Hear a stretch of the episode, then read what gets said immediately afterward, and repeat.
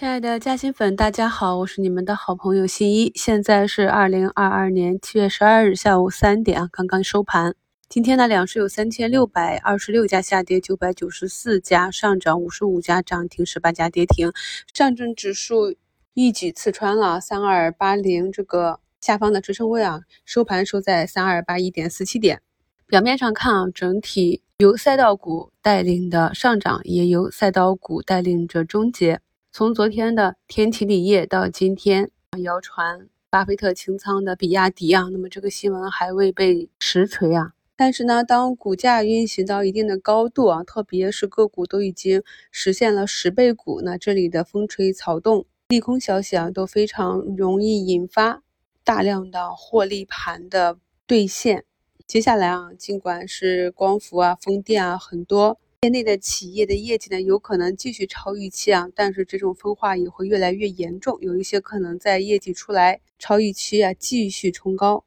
但是冲高之后呢，也只能再次回落，这也是我们近期一直提到的风险啊。所以呢，任何在短期本轮反弹两个月，涨幅比较高的翻倍的这些个股，如果出现了高位的放量滞涨，都是一个减仓离场的信号。而有一些中位的赛道股呢，可能在整个板块及大盘的周期作用带动下，可能也就没有后期的补涨了。这一点希望朋友们能够理解。今天从早盘一直比较强的一个调整比较久的基建板块啊，那么盘中出现了很多个股的涨停，但是尾盘呢都有破板，像安徽建工、宏润建设、宁波建工。山东路桥都没有封死涨停，那么这个板块由于从年初至今也是炒过好几波了，所以到底这个旧饭新炒能有多少持续性啊，也是有待观察的。最近上证的五根阴线啊跌得比较凶猛，那这也是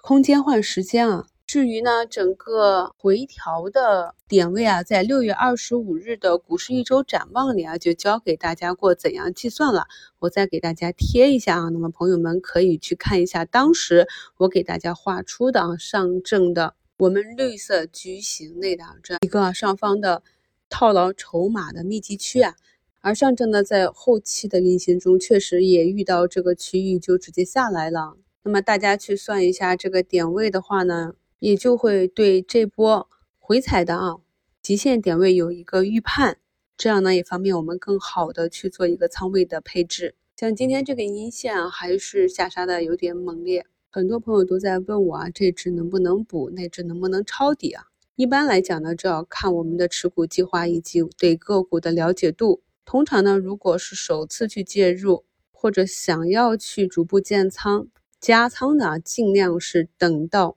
日线级别啊出现止跌企稳的 K 线组合，比如说我们在缠论里讲过的底分型，又或者啊习惯了左侧建仓的朋友，只是把前期高抛的仓位逐步买回来，那么使用啊左侧这种缩量回踩到某根均线或者拉开空间，再去逐步的以金字塔方式啊逐步的把仓位买回也是可以的。所以呢，不管是在上升过程中的持股，以及在调整过程中啊，想要去抄底或者回补仓位，都是要有耐心。等到大盘和板块整个做空的动力释放、做空动力衰竭的时候呢，才是继续推进二零二二年度建仓计划的安全建仓区域。上证呢，在收盘没有收回半年线，目前呢，我们还是以防守为主啊。前面在上方呢已经卸下了底部抄底的活动仓，那么剩下的底仓呢就去观察大盘接下来将会走出的一个新的震荡运行区间，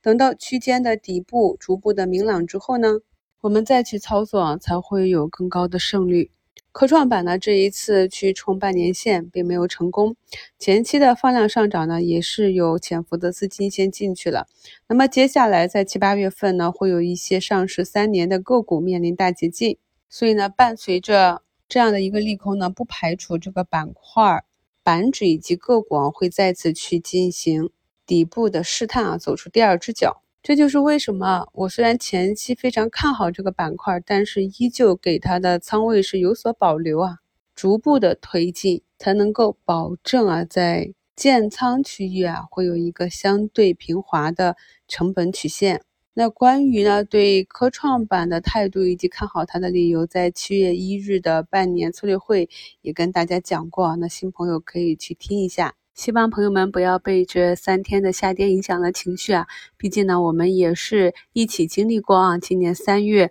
和四月那样的暴力下杀的。市场呢总是涨涨跌跌，机会是跌出来的，风险是涨出来的。在这个过程中呢，让我们更专注的去跟踪企业和所在行业啊成长的情况。只要企业的成长性还在，那最终呢都会伴随着。市场情绪周期的轮转，到达最终的目标市值。